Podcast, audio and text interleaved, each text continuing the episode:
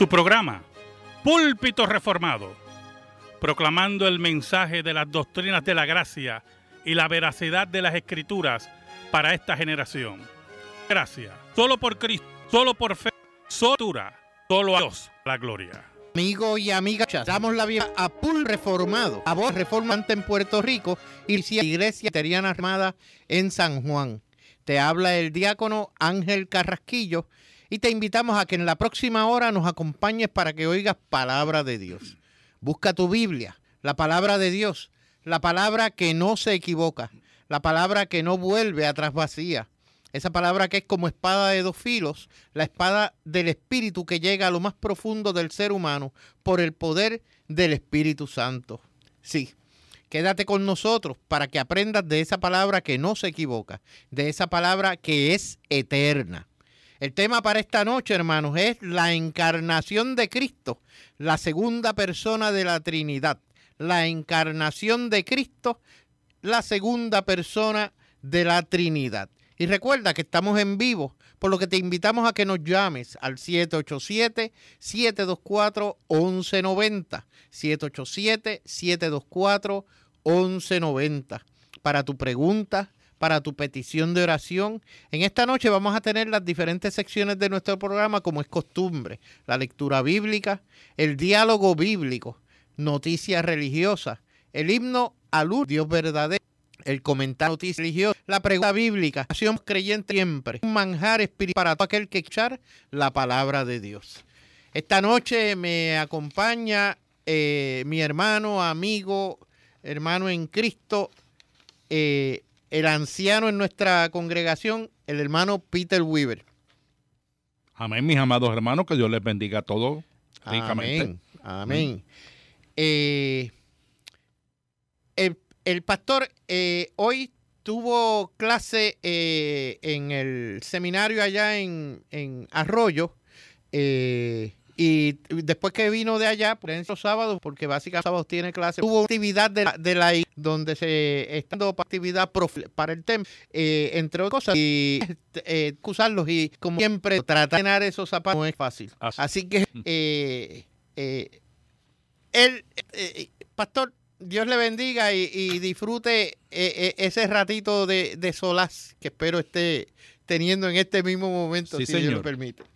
Ok, hermanos, nos escuchas en vivo desde San Juan, la capital de Puerto Rico, por la emisora radial La Roca.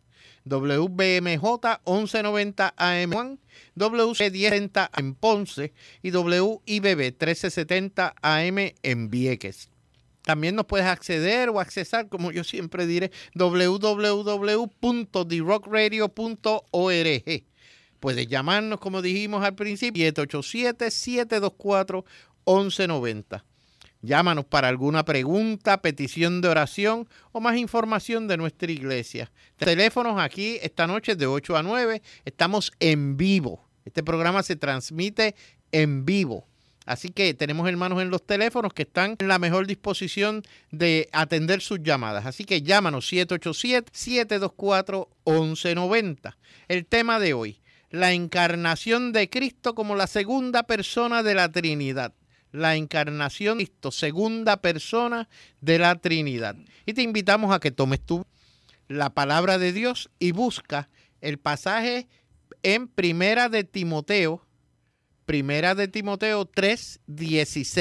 Primera de Timoteo 3:16. Nuestro hermano Peter Weaver, lectura de la palabra. Sí, amén. Eh, escucha bien este verso eh, realmente porque, porque nos habla y nos enseña eh, sobre este tema que es un, un, tema cardinal en la Biblia, que es la palabra de Dios. Y lee así. Indiscutiblemente grande es el misterio de la piedad. Dios fue manifestado en carne, justificado en el Espíritu visto de los ángeles, predicado a los gentiles, fue creído en el mundo, recibido en gloria. Gloria a Dios, palabra santa. Amén. Hermanos, el tema, la encarnación de Cristo como la segunda persona de la Trinidad. Yo estaba buscando en alguno, en algún libro para como referencia y encontré en un diccionario de teología lo siguiente, dice la encarnación. La palabra encarnación o encarnar no no aparece en la Biblia. Sin embargo, las dos palabras que componen el término encarnación, a saber, incarne, insar, ensarki, aparecen varias veces en el Nuevo Testamento, con un verbo para describir sea la encarnación en sí o la obra del Cristo encarnado.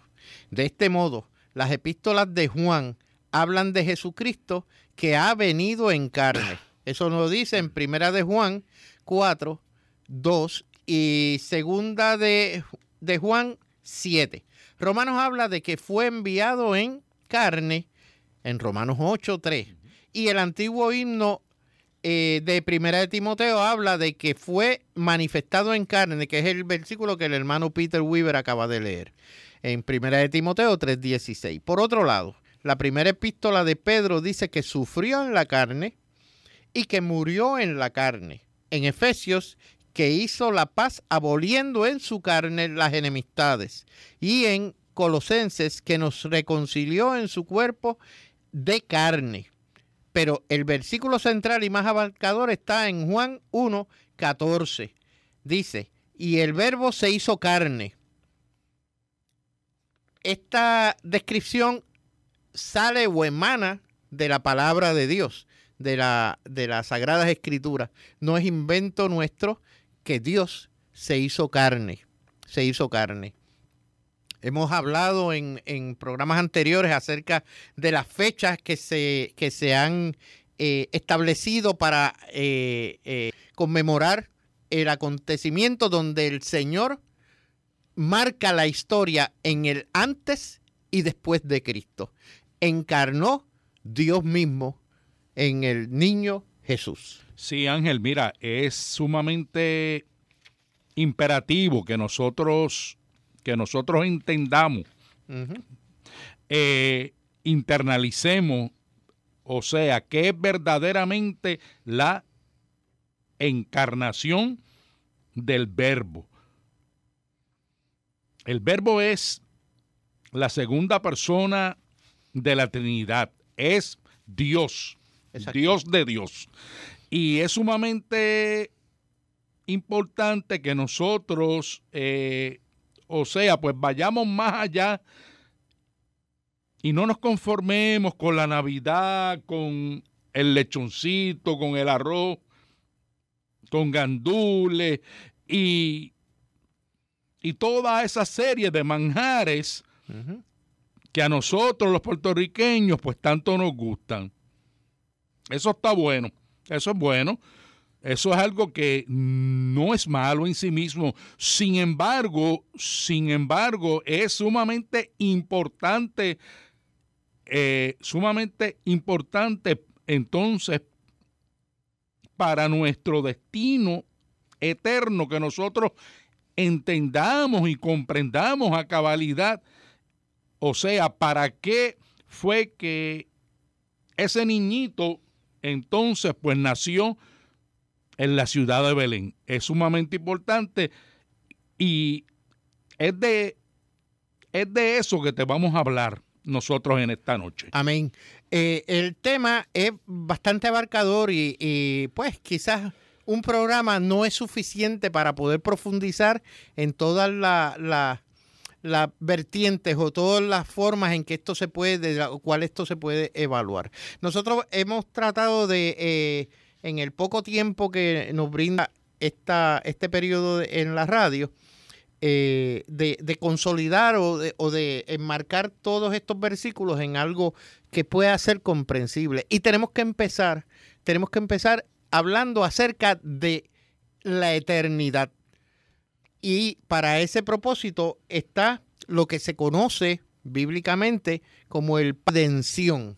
El pacto de redención es un pacto a cabo entre la Trinidad, dentro, eh, es un, un pacto intratrinitario. Correcto. Por lo tanto, eh, es allá en la eternidad, en la eternidad. Nosotros ni pensábamos ser lo que somos hoy en día.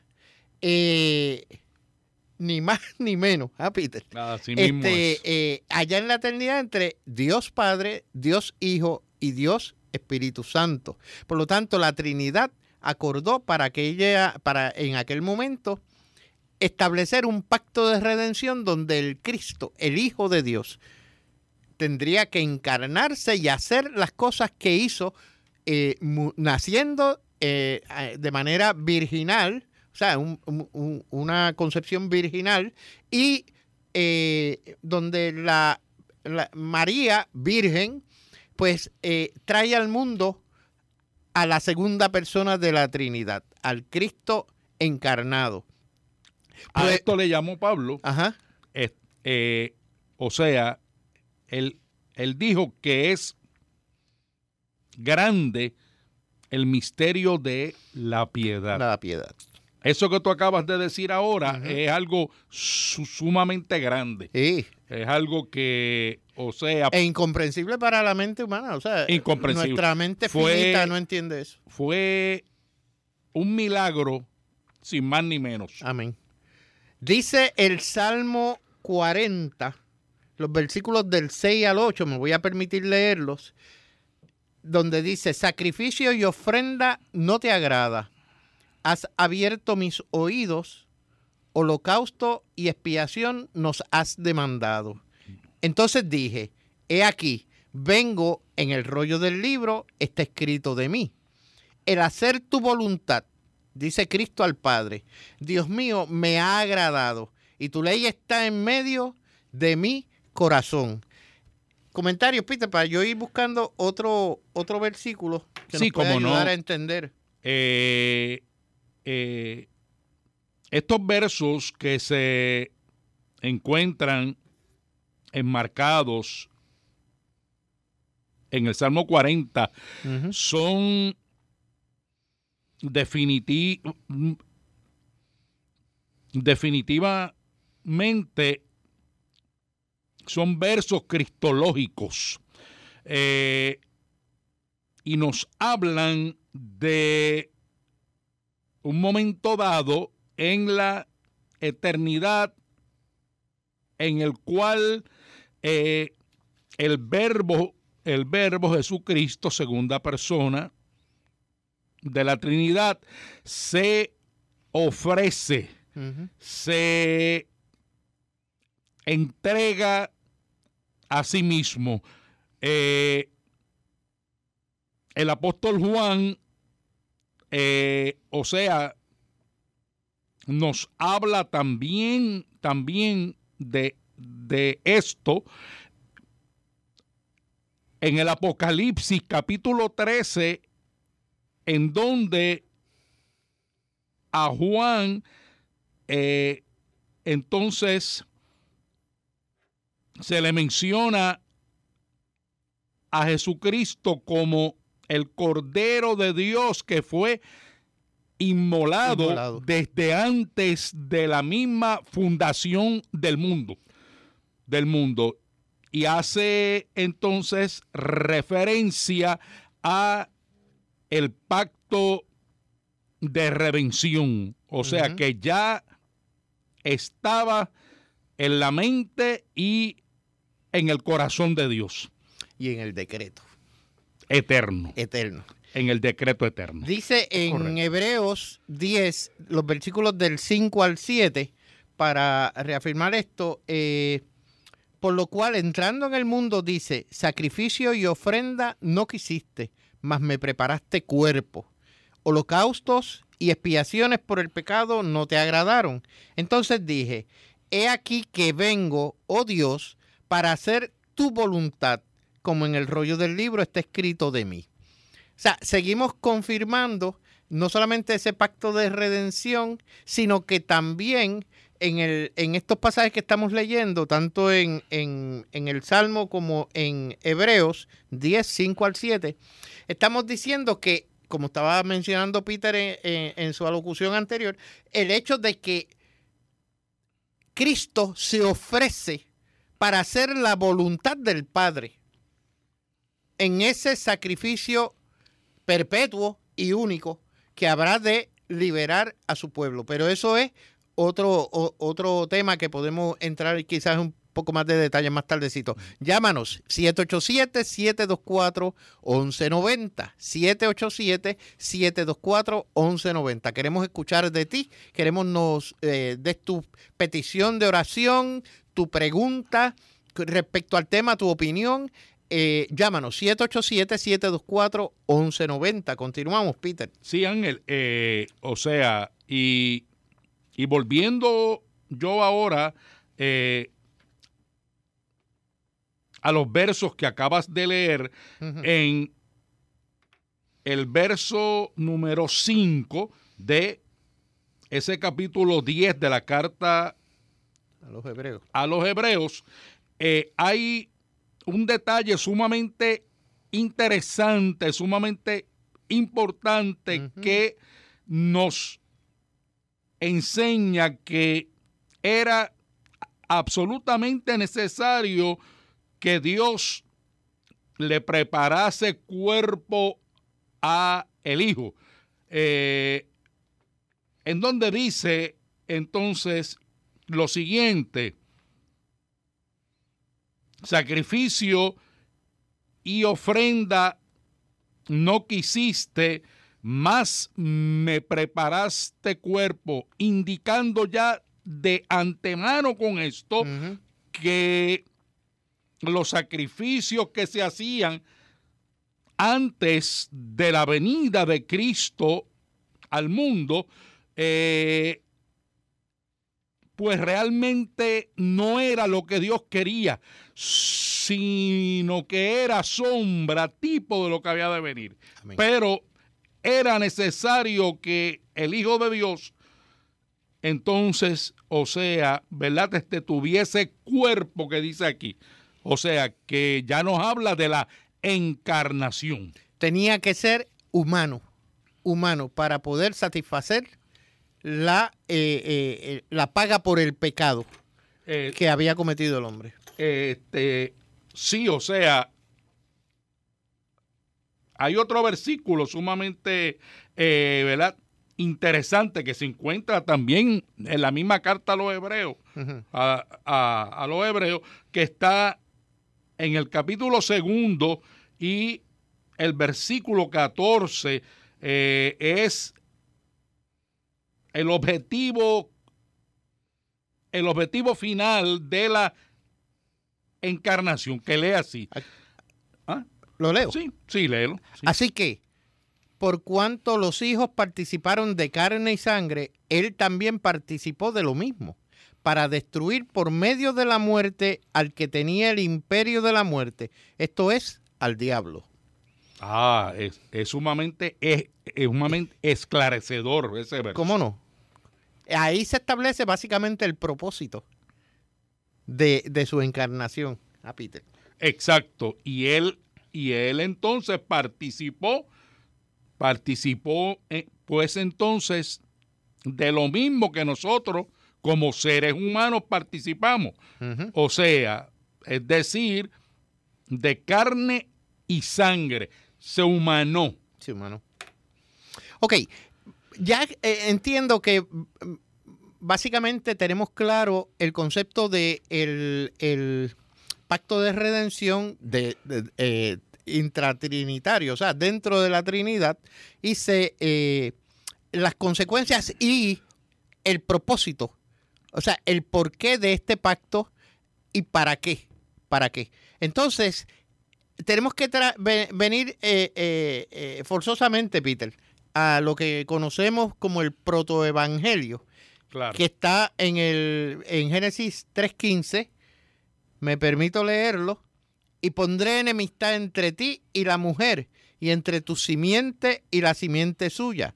Esta te herirá en la cabeza y tú le herirás en el calcañar. Mm. O sea, la simiente de la mujer es después que eh, cae el, eh, la pareja de nuestros hermanitos Adán y Eva, que caen en ese pecado, Dios declara o sentencia, básicamente, qué habría de ocurrir. Y aquí ya se menciona el efecto directo del pacto de redención, donde a ese que se refiere eh, Dios en términos de su sentencia es al Cristo que veríamos luego, más tarde, dentro del plan de redención o el plan de salvación.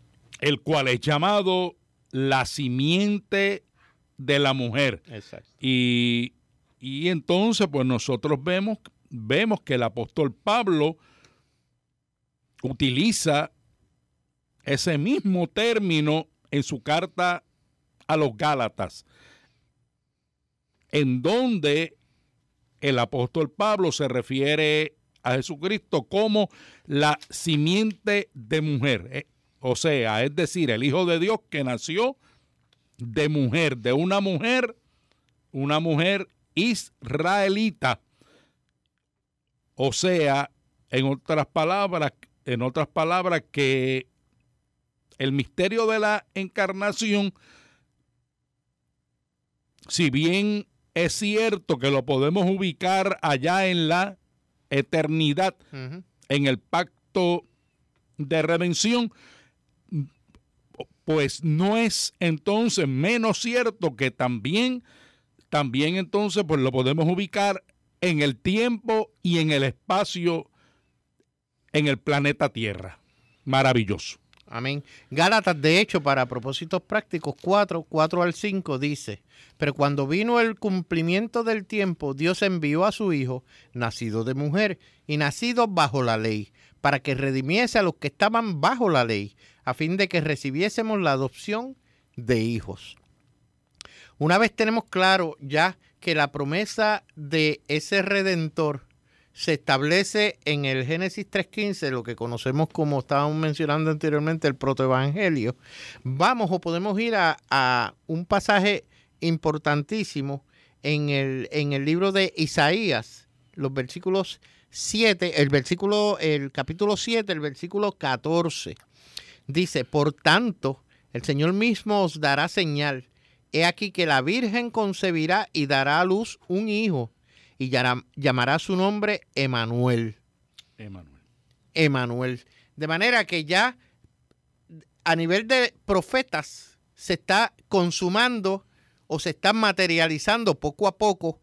Quizás muchas veces estos profetas ni entendían cuál era el significado real, pero Dios en su misericordia y le brinda la oportunidad de, de expresarlo y plasmarlo en esto que llamamos hoy día las escrituras, que es nuestra única fuente de fe y conducta y de revelación actual. Eh, de manera que ya vimos el pacto de redención, vimos la promesa de Dios acerca de la simiente de la mujer. Comentamos que eh, eh, aquí en Isaías 7, el versículo 14, ya está diciendo qué va a estar ocurriendo. Una virgen concebirá y dará a luz un hijo. Una virgen concebirá. Es increíble el milagro porque esto es, se nos va la mente pensando en este tipo de, de, situación. Hermanos, tenemos que hacer una pausa para ir a la noticia que creo yo que se, se está eh, eh, íntimamente relacionada. Así que me voy a, a referir a la misma. Feliz Navidad o felices fiestas, dice así la noticia que se, ha extraído del protestante digital. Eh, trabajemos para que la Navidad deje de ser una tradición cultural y sea el anuncio de la encarnación Dios hecho hombre. Cada año por estas fechas algunos cristianos, tanto católicos como evangélicos, muestran su descontento por una sociedad que está progresivamente expresa un eh, que expresa que, progresivamente expresa un proceso de retirada de su relación con las distintas iglesias y la narrativa propia que asocian con ellas. Hemos pasado del común, oigan esto, feliz Navidad, a un menos comprometido, felices fiestas, y que cada uno celebre lo que quiera. Increíble. Y es, y es una realidad. Es una realidad que la vivimos a diario. ¿Cuál es la razón del escándalo de los cristianos? Sugiero que hemos procesado de una forma deficiente la transición del pueblo de Israel a la iglesia de Cristo. El pueblo de Israel como pueblo de Dios tenía una entidad nacional con ley, tribunales y gobierno monárquico, que debían servir para ser el vehículo del conocimiento del Dios único y de la misión de Dios en la tierra. Todo el pueblo de Dios del Antiguo Testamento es un pueblo de sacerdotes, Pablo en el Nuevo Testamento nos hace más conscientes de que la pertenencia a Israel no es por simple nacimiento, sino que solo son verdaderos israelitas aquellos que lo son por la fe. No todo Israel es Israel.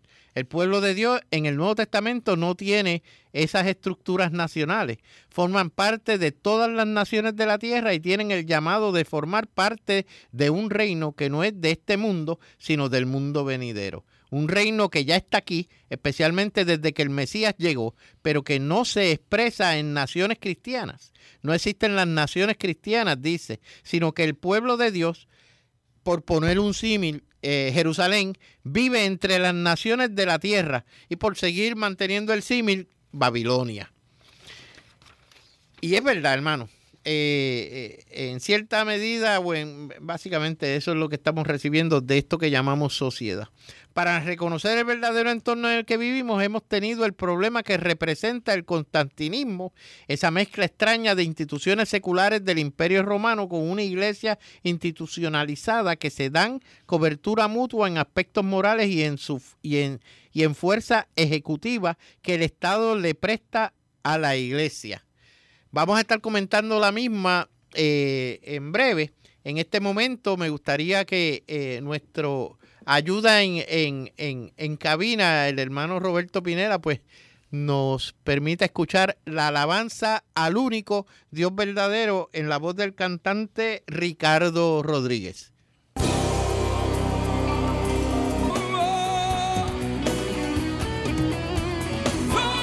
Amén y gloria a Dios. Es el verdadero Dios. Aquel niño que nació en Belén es el verdadero Dios. El Dios encarnado el Dios encarnado, Emanuel. Eh, hermanos, esa es la, esa es la, la parte de, de lo que es la Navidad. Dios se encarna para salvar a su pueblo.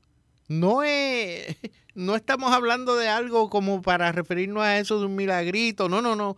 Es Dios mismo encarnado. La segunda persona de la Trinidad hecho hombre hecho hombre con un propósito que ya hemos visto en esta noche, eh, con un propósito, con una línea eh, que, habrá de ejecutar durante su, su corta existencia en, en, la tierra, con un propósito en mente, salvar a su pueblo de su pecaminosidad, en el sentido de que ante los ojos de Dios vamos a ser justificados en la sangre de Cristo. Eh, Vamos a, hablar un poquito porque es que todo esto está relacionado, incluyendo la noticia. Eh, no me canso de decir las cosas que nosotros vemos en anuncios eh, donde cada día más quitamos o eliminamos o, sacamos del panorama la imagen de Dios, la imagen de Cristo, nos alejamos de esas imágenes o color de ser eh, parciales ante una sociedad que eh, pues que se van por un lado o se van por el otro. Entonces tratamos de estar en el centro y esa neutralidad se convierte en nula ante los milagros de la concepción del, eh, del Cristo encarnado, sus propósitos y la muerte y resurrección de nuestro Señor. Así es. Mira, este pero en realidad, entonces, pues nosotros, nosotros entonces, pues debemos ver que el humanismo secularista eh, es el que está detrás, ¿verdad? Es responsable. Exacto. Este, de que de que lenta y sistemáticamente pues se vaya eliminando toda referencia a el nombre de Dios y de Jesucristo. Es verdad, iglesia del Señor, pues está puesta sobre, sobre la faz de la tierra, sencillamente para dar a conocer las virtudes de aquel que nos llamó de las tinieblas, su luz admirable. Y es por eso que esta noche pues te estamos entonces trayendo el tema de la encarnación, que es el verdadero mensaje en la Navidad. Amén. Eh, específicamente, eh, cuando nosotros permitimos que nos eh, o deseamos felices fiestas, estamos en cierta medida, aún usted cristiano que me está escuchando, usted está enmascarando el, el, hecho que acaba de decir Peter. O sea, la verdadera razón de por qué celebramos la Navidad es la nación de Cristo. Cristo irrumpe en la historia del mundo, como dice nuestro pastor, con un propósito, con un propósito en parar. De manera que en ese sentido, cuando nosotros permitimos o que nos deseen felices fiestas, oiga, va a ponerlo en esta en la correcta perspectiva. Fiesta puede. Eh, la, fiesta, pues. puede ser cualquier cosa. Exacto, pero no podemos, no podemos tapar con la mano. Hay un elemento cultural dentro de las festividades navideñas, máximo en el, en el puertorriqueño, que tenemos como, como damos la boca diciendo las navidades más largas del mundo. Hmm. Las navidades más largas del mundo. Eh, eh, apenas se celebra el Día de la Reforma, 31 de octubre, ya empezamos las festividades navideñas porque, y todavía no hemos tenido el, el, el como decimos, ¿no? Pero ya comenzamos esa festividad, ese, usted lo percibe en todas las personas que le rodean, en los entornos que vemos por ahí, o sea, eh, se, se percibe el olor a fiesta, pero eso no debe enmascarar el verdadero propósito de la razón, la razón principal de que tengamos esa fiesta. Esa fiesta es el nacimiento de Cristo. Navidad implica el nacimiento de Dios hecho Exactamente.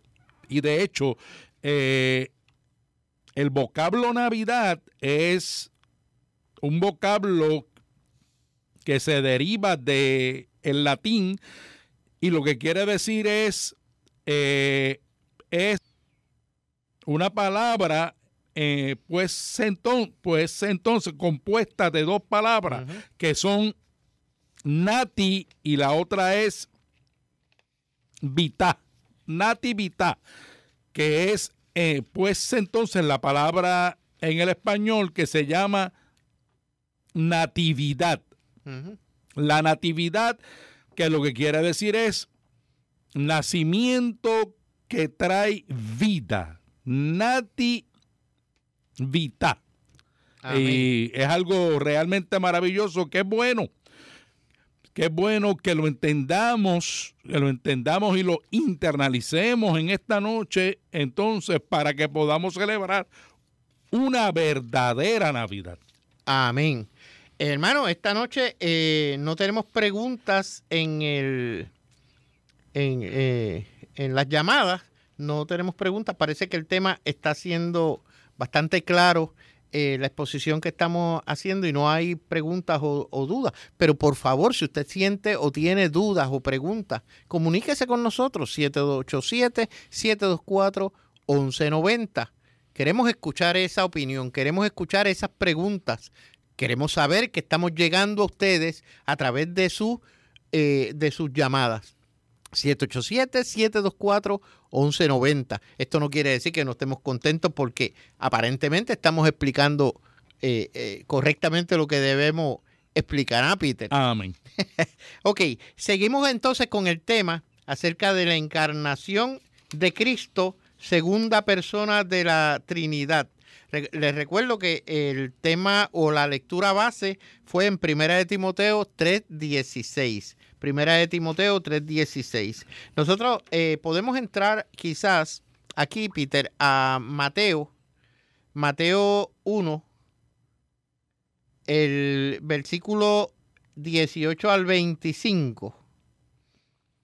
Sí, Ángel. Eh, eh, entonces, si me permites, hay eh, un pequeño detallito que quiero traer. Excelente. O sea, cuando, cuando, cuando nosotros compaginamos eh, el verso que leímos hace un rato en Isaías 7:14, en el cual hoy en día eh, hay muchos, muchas personas de corte liberal que han intentado eh, hacernos creer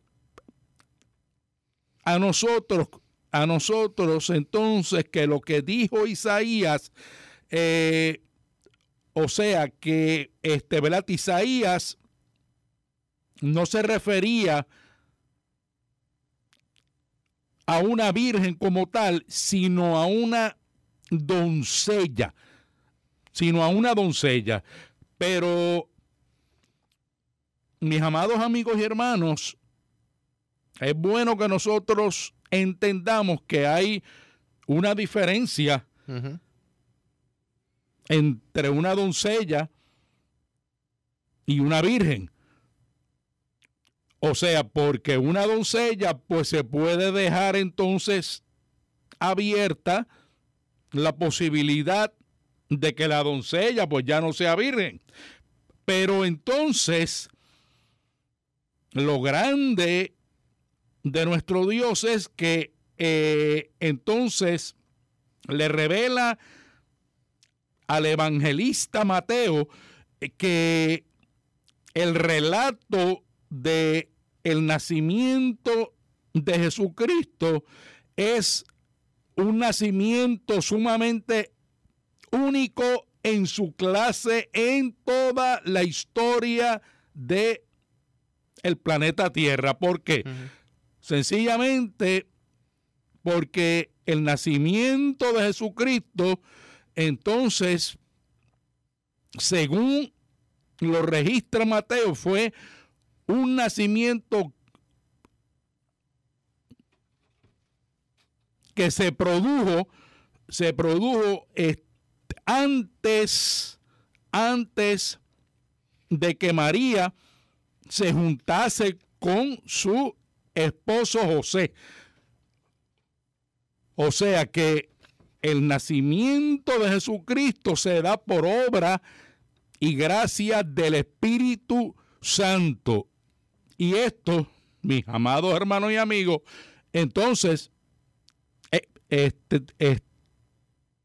elimina toda posibilidad de que María fuese una mera doncella, sino que María era en realidad virgen y el nacimiento de Jesucristo fue un nacimiento virginal, categóricamente hablando, sin lugar a la más mínima duda. Amén. Gracias, Peter, por esa aclaración que entiendo es sumamente importante porque ese es precisamente lo que, lo que quieren estas personas que nos rodean, que lo que quieren es eh, buscar confundirnos y, y traer a la escena, o porque son liberales o porque sencillamente, oiga, no creen en la palabra eterna de Dios. Y como no creen, hay que cuestionarla. Oiga, la Biblia usted la cree por fe, por fe. Usted va a creer lo que dice ahí porque el Señor a través del Espíritu Santo le está revelando el contenido de su mensaje. Así es. Le está diciendo qué pasa, qué pasó, dónde estamos.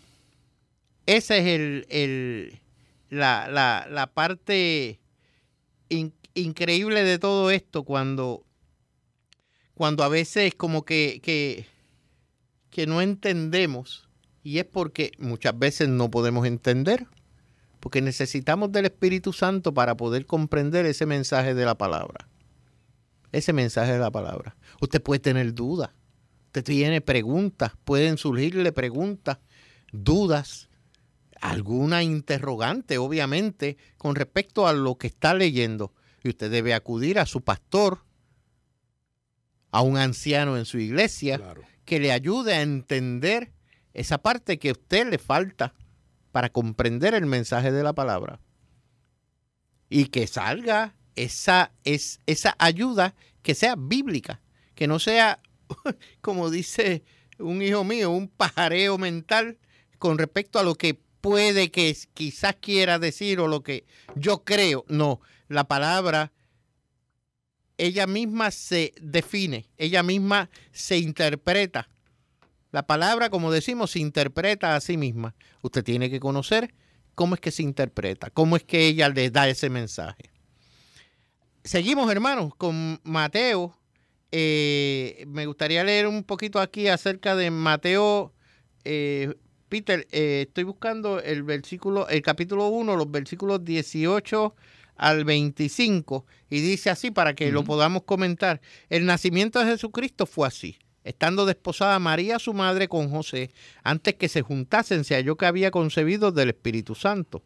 José, su marido, como era justo y no quería infamarla, quiso dejarla secretamente. Y pensando él en esto, he aquí un ángel del Señor le apareció en sueños y le dijo, José, hijo de David, no temas recibir a María, tu mujer, porque lo que en ella es engendrado del Espíritu Santo es.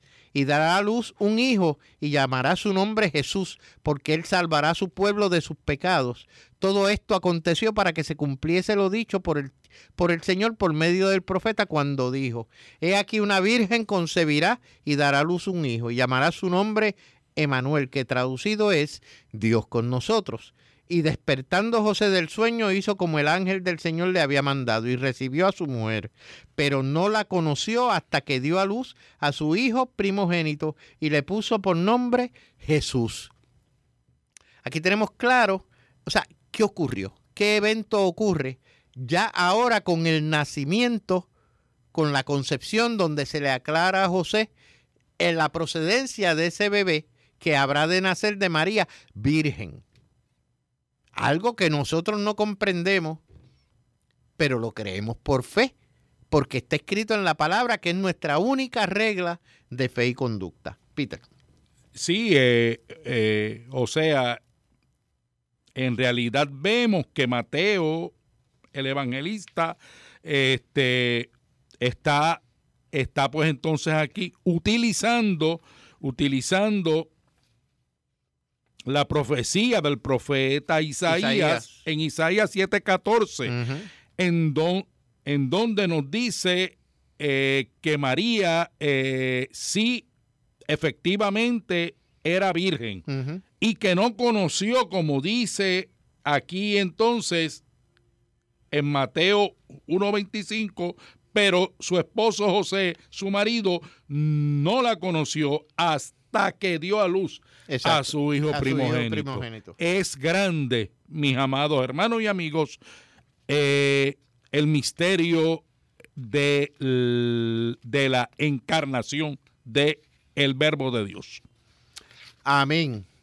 Eh, yo quería, eh, quizás estamos ya cortos de tiempo, estamos ya dentro de los últimos 10 minutos de programa, Peter, pero me gustaría como darle el puntillazo de oro lo que eh, le llamamos el colofón mm. a Peter, a, unos versículos que te agradecería leas en Juan, capítulo 1, del 1 al 5. Yo creo que eh, en esta lectura que va a hacer nuestro hermano Peter en este momento, eh, como que redondeamos todo esto de lo que hemos hablado y hemos tratado de llevar este mensaje, Peter. Sí, mija, ¿cómo no? Eh, en esta lectura nos estamos pues entonces trasladando a la eternidad nuevamente. O sea que comenzamos el programa en la eternidad y habremos de terminar en la eternidad. En la eternidad también. Y ahora vamos a ver lo que el evangelista Juan, el apóstol Juan, eh, o sea, pues nos revela pues aquí sobre ese niño que nació allá en la eternidad. Y lee así. En el principio era el verbo y el verbo era con Dios y el verbo era Dios. Este era en el principio con Dios. Todas las cosas por Él fueron hechas y sin Él nada de lo que ha sido hecho fue hecho. En Él estaba la vida y la vida era la luz de los hombres. La luz en las tinieblas resplandece y las tinieblas no prevalecieron contra ella. Amén, amén. Eh, yo creo que más claro no canta un gallo, ¿ah, Peter? Exactamente. Este, eh, el verbo, cuando nos habla del verbo, es la acción. La acción, el que hace, el que deshace, el que ejerce, el que hace cuando él quiere hacer y el que no hace cuando no quiere hacer. Todo esto se resume en el verbo, en Cristo, segunda persona de la Trinidad, Dios mismo. Dios. Dios, como hemos leído en varios pasajes, eh, aquí Juan, como nos estaba advirtiendo Peter antes de comenzar la lectura, está hablando que en el principio, oiga, el principio es allá en la eternidad. ¿Quién o cuándo decimos que fue el principio? No lo sabemos porque fue en la eternidad. Cuando usted habla de eternidad, usted no puede poner horario, no puede poner día, no puede poner meses. Es eterno. Eso ocurrió allá bien lejano. Como yo le decía al principio del programa, cuando ni sabíamos que íbamos a hacer mucho menos lo que somos hoy. Así que hermanos, con esto nos gustaría pues eh, eh, desearles una muy feliz Navidad. No fiesta, una muy feliz Navidad. Verdadera. Conmemorando el nacimiento de nuestro Señor Jesucristo, de una virgen en lo que conocemos como un milagro maravilloso, pero más que eso, la encarnación misma de Dios hecho hombre. Llámanos. Queremos que nos escribas. Púlpito Reformado. P.O. Box 363864 en San Juan, Puerto Rico 00936. Visita nuestra página de internet presbiterianareformada.org. En la misma encontrarás un una excelente colección de sermones expositivos de la palabra de Dios. Te invitamos a que nos visites en la Iglesia Presbiteriana Reformada en San Juan, en la carretera 176, o sea, en el ramal 8176, el kilómetro 2.9. Esto queda justo al lado del Colegio Bonneville en Cupey. Eh, allí nuestro servicio dominical comienza a las 10 de la mañana y el servicio mayor con una escuela dominical, ¿no? Y el servicio mayor al único Dios verdadero a las 11 y 15. También nos puedes visitar en nuestra misión de la Iglesia Reformada en Arroyo, eh, en la calle Morse número 113, donde allí el pastor Brandy López les dará la bienvenida. Para mayor información lo pueden contactar al teléfono 787-547-4720. 787-547-4720.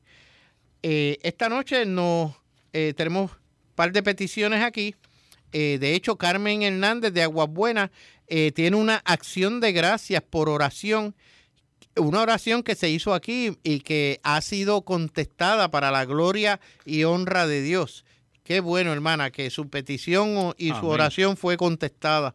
Y nuestra hermanita Alida Gómez, quien nos escucha todos los sábados y nos, nos, nos llama, oración por mis hijos y nietos y fortaleza para mí. Besos y abrazos a todos ustedes. Gracias, hermana, y para la gloria y honra de nuestro Señor Padre Celestial. Hermanos, oramos por estas peticiones.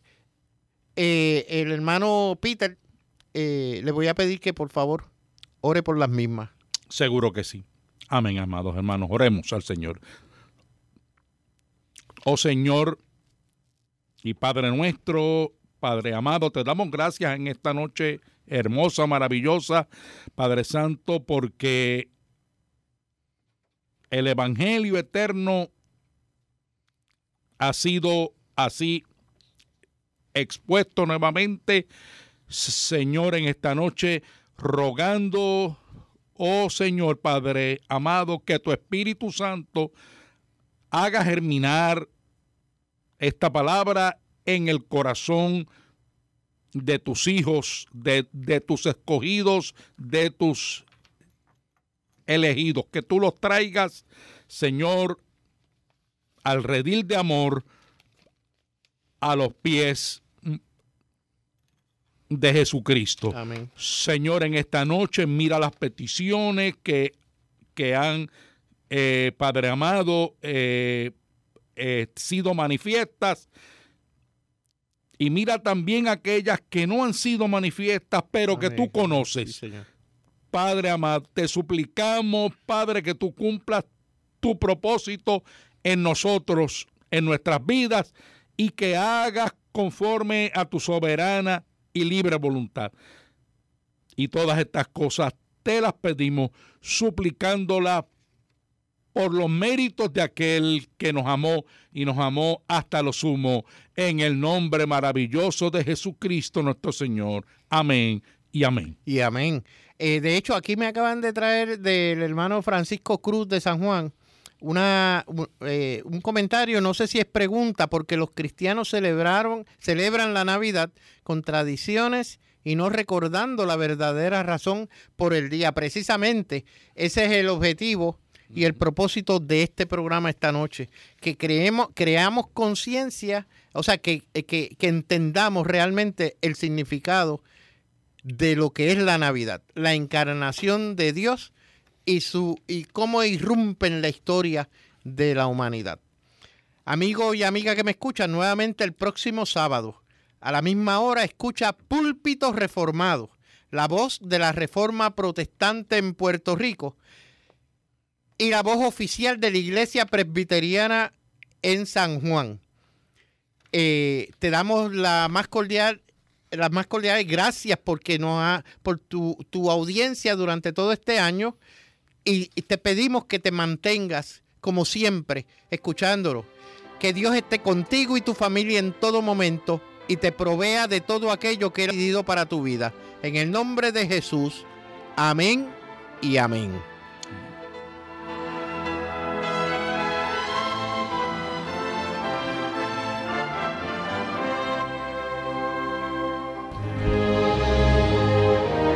Amigo y amiga que me escuchan, muchas gracias por escuchar Púlpito Reformado. Queremos invitarte a los cultos de la Iglesia Presbiteriana Reformada en San Juan de Puerto Rico. Llámanos al 787-649-8253. 787-649-8253 o al 787-410-7899. 787 410-7899. Al mismo tiempo, puedes accesar nuestra página a www.presbiterianareformadapr.org www.presbiterianareformadapr.org También puedes escribirnos a consistorio arroba presbiterianareformadapr.org consistorio arroba presbiterianareformadapr.org. Y al despedirnos, queremos decirte a ti y a tu familia que la gracia de nuestro Señor Jesucristo, el amor de Dios Padre Todopoderoso y la unción fresca del Espíritu Santo esté sobre ti y tu familia, sobre todo el pueblo de Dios, reunido en el planeta Tierra hasta la consumación del reino. Amén y amén.